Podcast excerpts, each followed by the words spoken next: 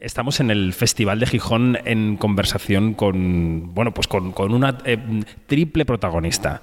Protagonista porque viene con una película que ha dirigido, protagonista porque es parte del jurado y protagonista porque es el premio 60 aniversario del festival. María de Medeiros, ¿cómo estás? Hola, pues muy bien, muy, muy feliz, muy honrada de estar aquí.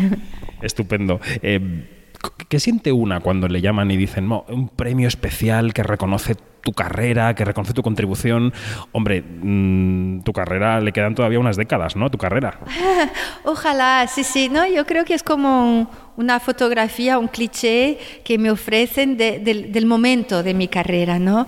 Y, también dar a conocer un poco al público, pues, qué anda haciendo. Eh, esta persona ahora. Entonces es, es muy bonito, es muy sorprendente porque claro, yo vivo en París, de repente llega, oh, se han, acordado de mí en Gijón, qué cosa, qué cosa conmovedora, linda y qué oportunidad también, porque además, em, por un lado, siempre me gusta poder descubrir eh, los trabajos que se están haciendo en el mundo en este momento siendo jurado. Y por otro, em, pues estoy con esta nueva película a nuestros hijos que, que, rodamos en Brasil, que salió en Francia, en Brasil, que bueno, fue de estas películas que se quedó atrapada en todas las tormentas, eh, pandemia, Bolsonaro, etc. y, y y que me gustaría, me hace mucha ilusión poder enseñarla en España, porque creo que el público eh, español tiene muchas llaves eh, de lectura eh, para esta película y que le puede interesar. Entonces es fenomenal poder, poder tener esta proyección aquí. Enseguida te pregunto por la película, pero antes quería volver a la gala de inauguración del, de ayer, del viernes, em, en la que te identificaste claramente con el cine que hace el, que, proyecta el Festival de Gijón, ¿no? Te, te, incluiste un poco en, en la agenda del festival como cineasta independiente, como actriz que ha participado en películas independientes. ¿Ha sido una vocación tuya en tu carrera ser parte de ese cine independiente o, lo has encontrado a lo largo del camino?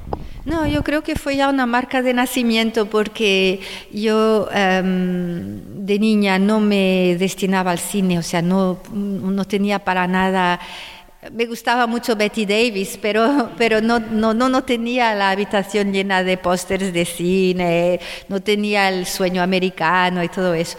Yo me destinaba a las bellas artes.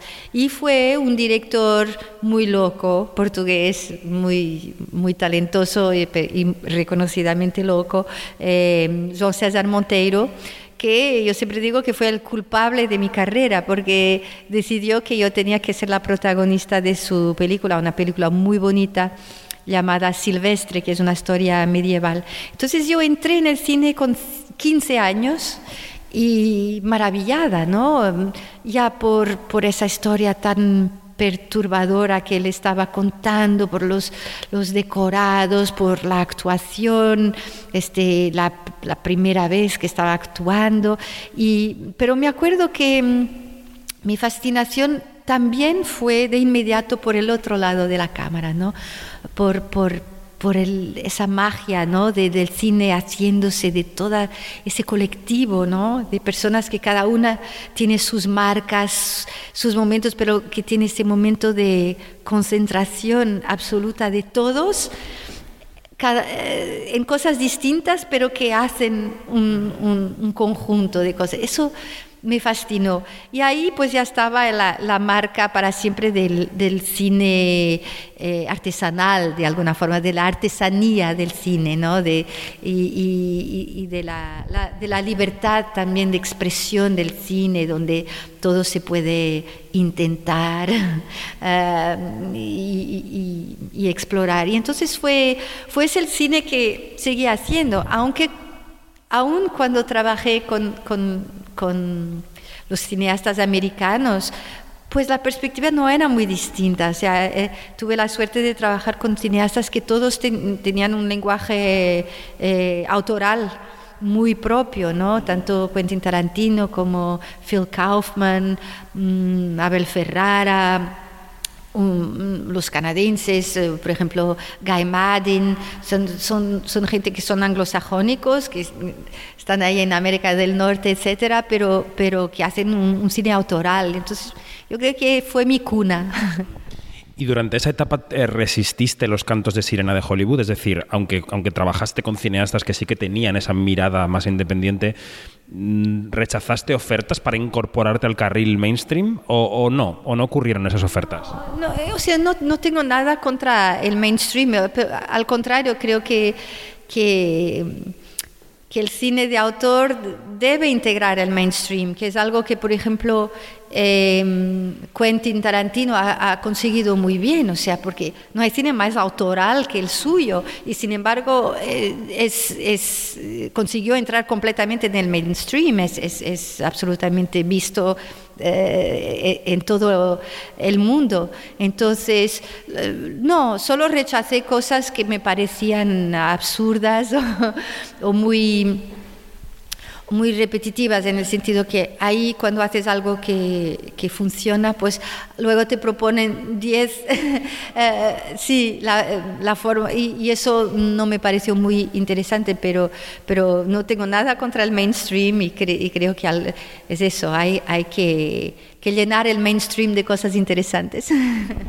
Hablemos de Os Nosos Fillos, a, nuestros hijos, en la película que presentas como directora en este Festival de Gijón, que viéndola ayer yo decía, bueno, es que esta película tiene, no sé si a iguales, tú me dirás la proporción, una buena dosis de arte y de, intención artística y una cierta dosis de militancia, de exponer unas ciertas ideas políticas, de ponerlas en la pantalla y de que la gente se exponga a ciertos problemas que, que, viven, por ejemplo, bueno, no solo en Brasil, porque la película es, brasileña, pero, pero son problemas universales, ¿no?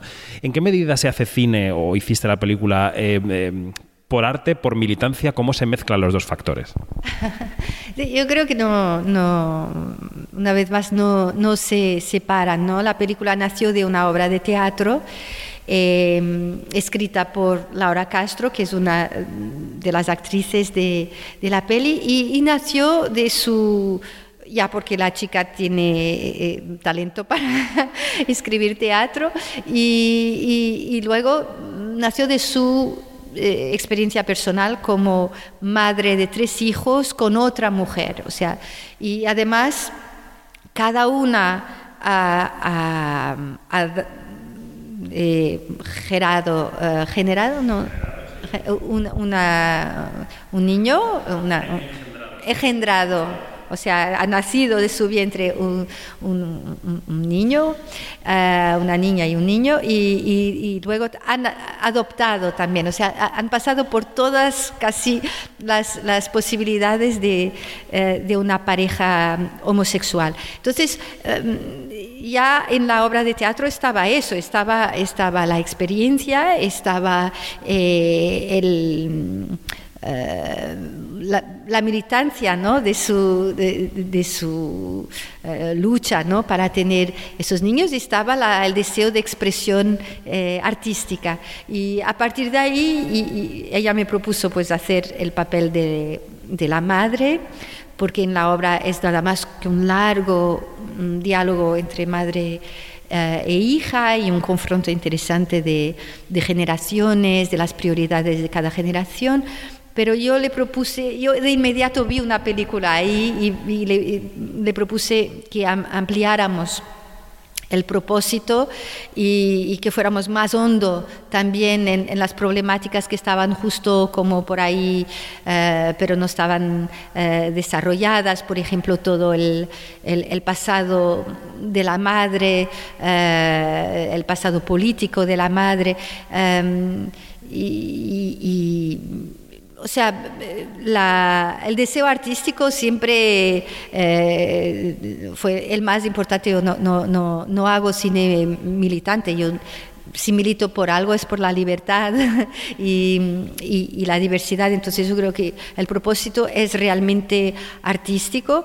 Lo que sí pienso es que el arte no tiene por qué pararse a la hora de pensar eh, en, la, en, nuestra sociedad, en, en, los problemas que existen. Eh, no, eh, el arte es como el agua, no, tiene que poder fluir en, todos los, en todas las temáticas. Viendo la película pensaba también que, bueno, en su carrera en tu carrera habrás tenido experiencias positivas y negativas con directores y con directoras.